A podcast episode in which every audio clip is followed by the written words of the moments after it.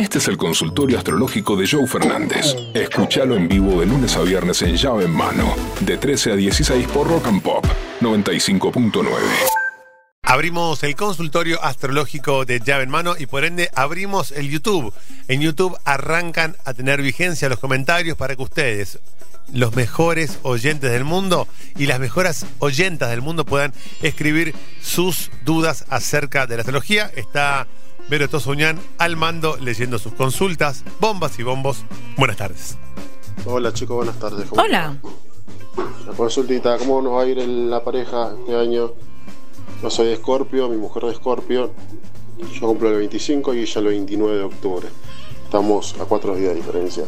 ¿Cómo nos va? ¿Qué me depara el futuro, amigo? Cuando se juntan dos escorpianos, se junta la intensidad, la pasión, la adrenalina. ¿Qué es lo bueno de esto? Que nada mejor que un escorpiano para entender la intensidad de una escorpiana.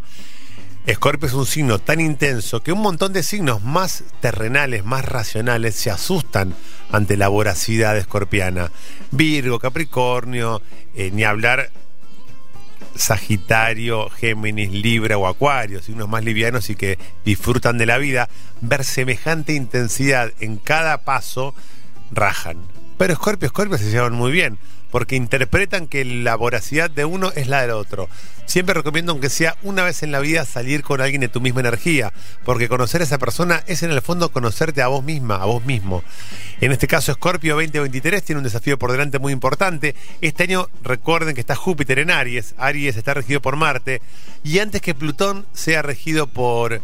Antes que Plutón sea el regente de Escorpio, también Marte regía tanto a Escorpio como a Aries. Por lo tanto, es un buen año para Escorpio, para iniciar, para hacer, para terminar ciclos, para iniciar ciclos nuevos. Es un gran momento y para ustedes dos que son pareja de escorpianos, es un lindo momento para ir al fondo de la relación y ver realmente qué es lo que quieren.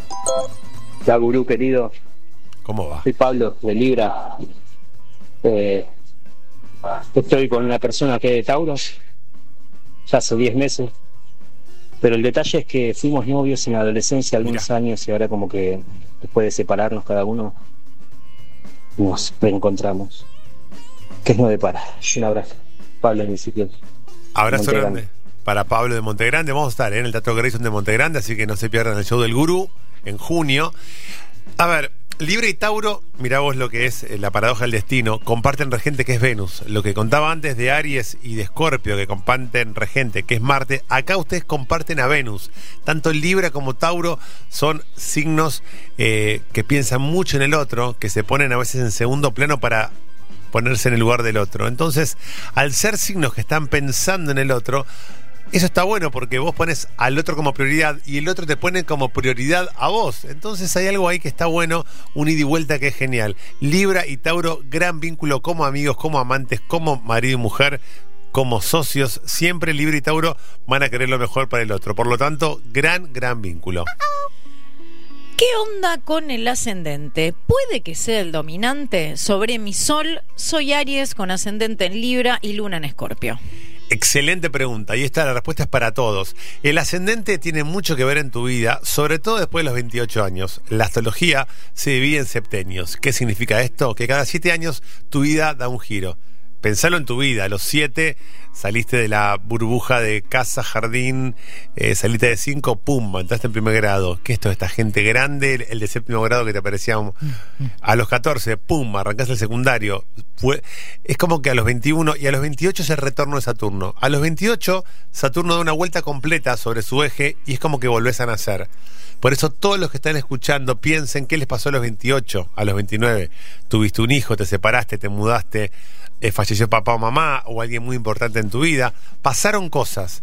Entonces a los 28 el ascendente tiene mucho que ver en tu vida y a partir de los 28 el ascendente empieza a regir tu vida porque el ascendente es lo que vinimos a aprender. Es como que vos tenés una copa de agua y a los 28 te ponen dos gotitas de vino tinto o de tinta china en esa agua transparente.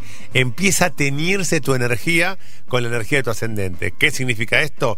Que si tenés ascendente en Aries, te volvés como más vertiginoso, más avasallante, empezás a generar proyectos individuales. Si tenés ascendente en Leo, em- sos acuariana, ascendente en Leo, empezás a mostrar un costado más, más leonino, más acá estoy yo, me la banco, no soy más, no quiero estar más pisoteada ni a la sombra de nadie, acá soy yo y me la banco y me muestro tal cual soy. Tengo ascendente en Capricornio, tengo que generar mi propia empresa, mi propio dinero. Entonces como que tu ascendente empieza a ser muy importante. Este es un dato importantísimo para todos. A partir de los 28 tu ascendente rige más que tu sol. Nunca dejas de ser tu energía, tu sol. Por eso digo el ejemplo de la tinta china, que tiñe tu energía pero no la cambia. ¿Cómo hago yo para ser mi ascendente? Es re interesante esto. Poné en cualquier programita gratis, poné ahora cartas tal gratis, cartas eh, arcanos.com, hay un montón, ahí pones tu fecha, hora de nacimiento y ciudad y eso te va a dar tu ascendente.